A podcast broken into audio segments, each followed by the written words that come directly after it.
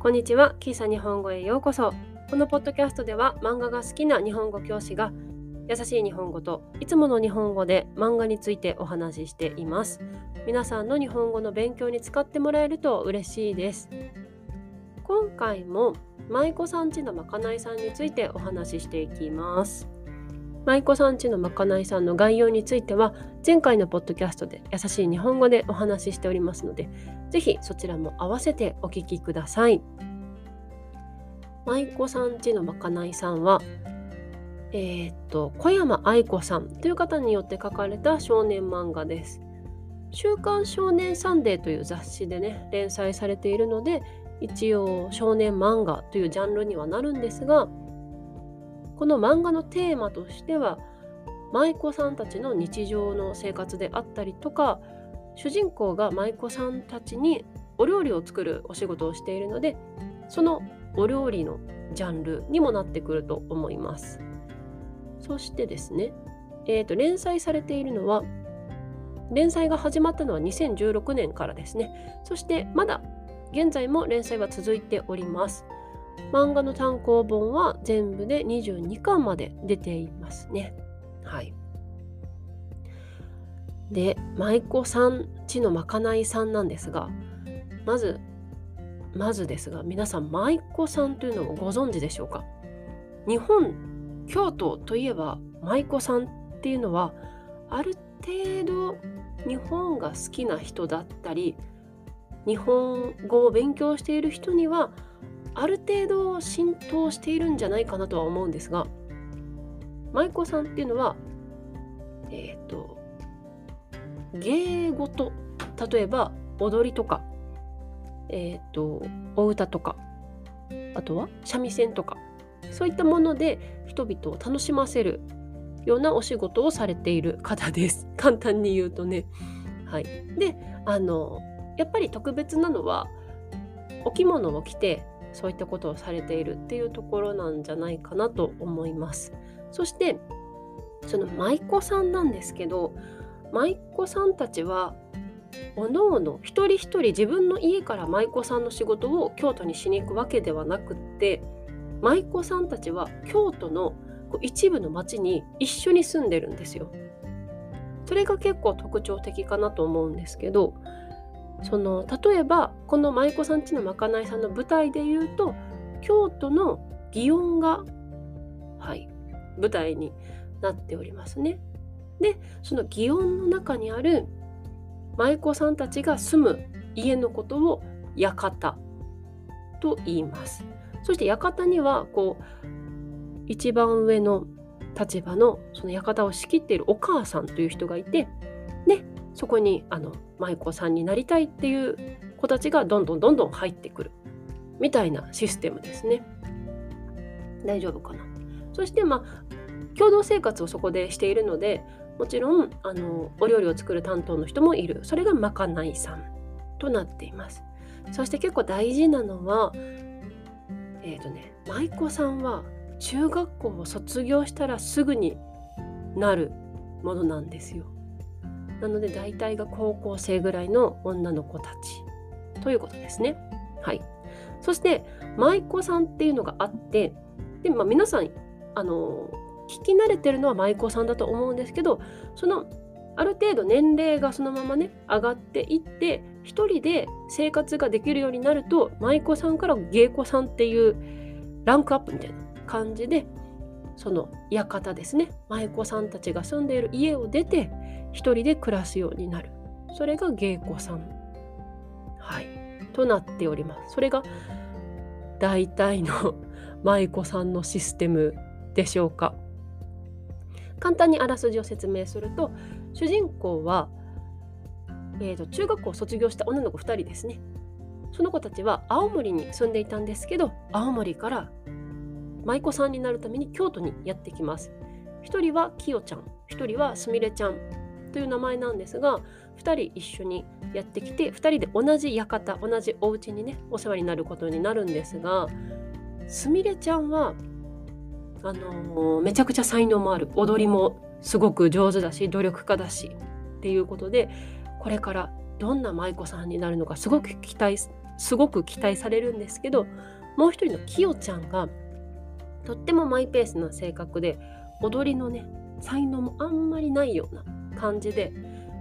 もう早いうちにもう多分舞妓さんにはなれないと思うから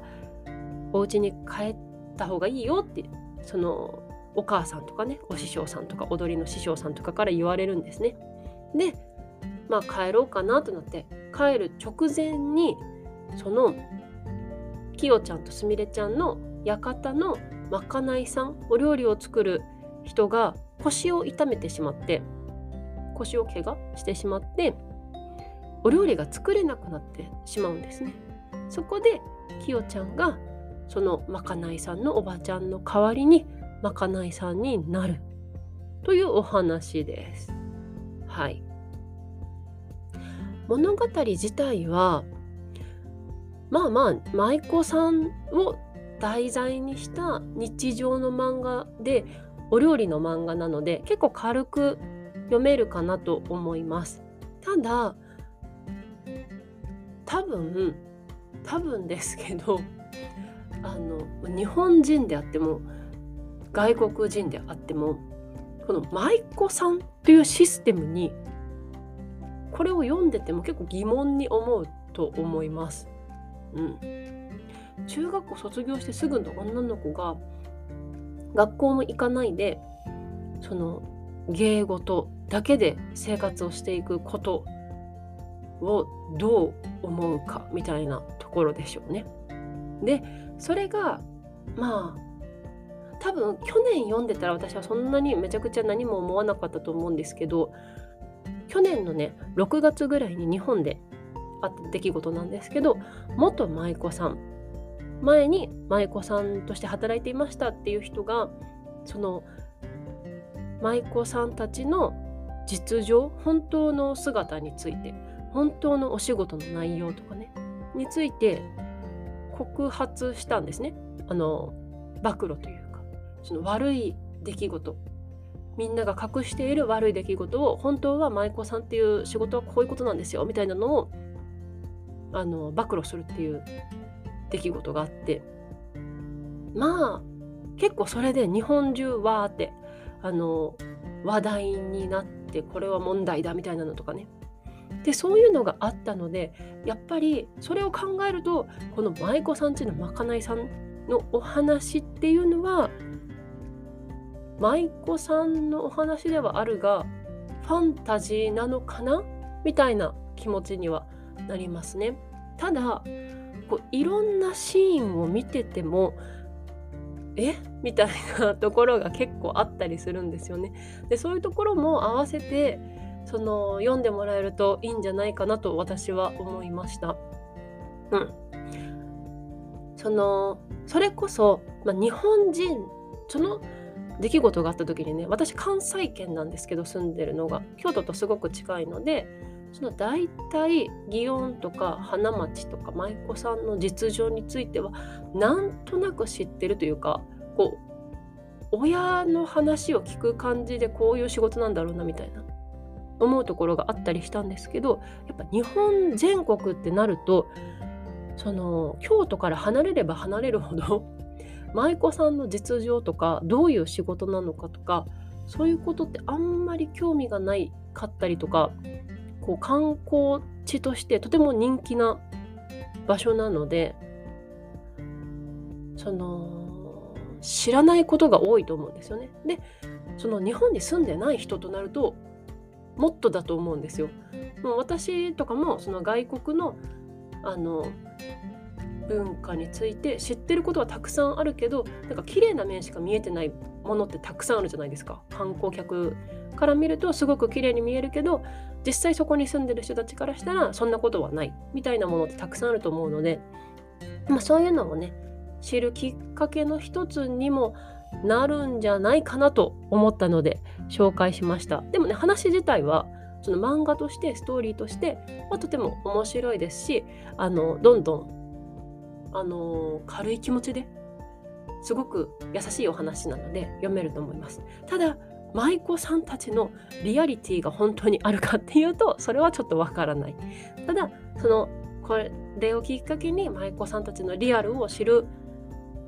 知りたいなって思う人が増えるといいんじゃないかなと私は思いました。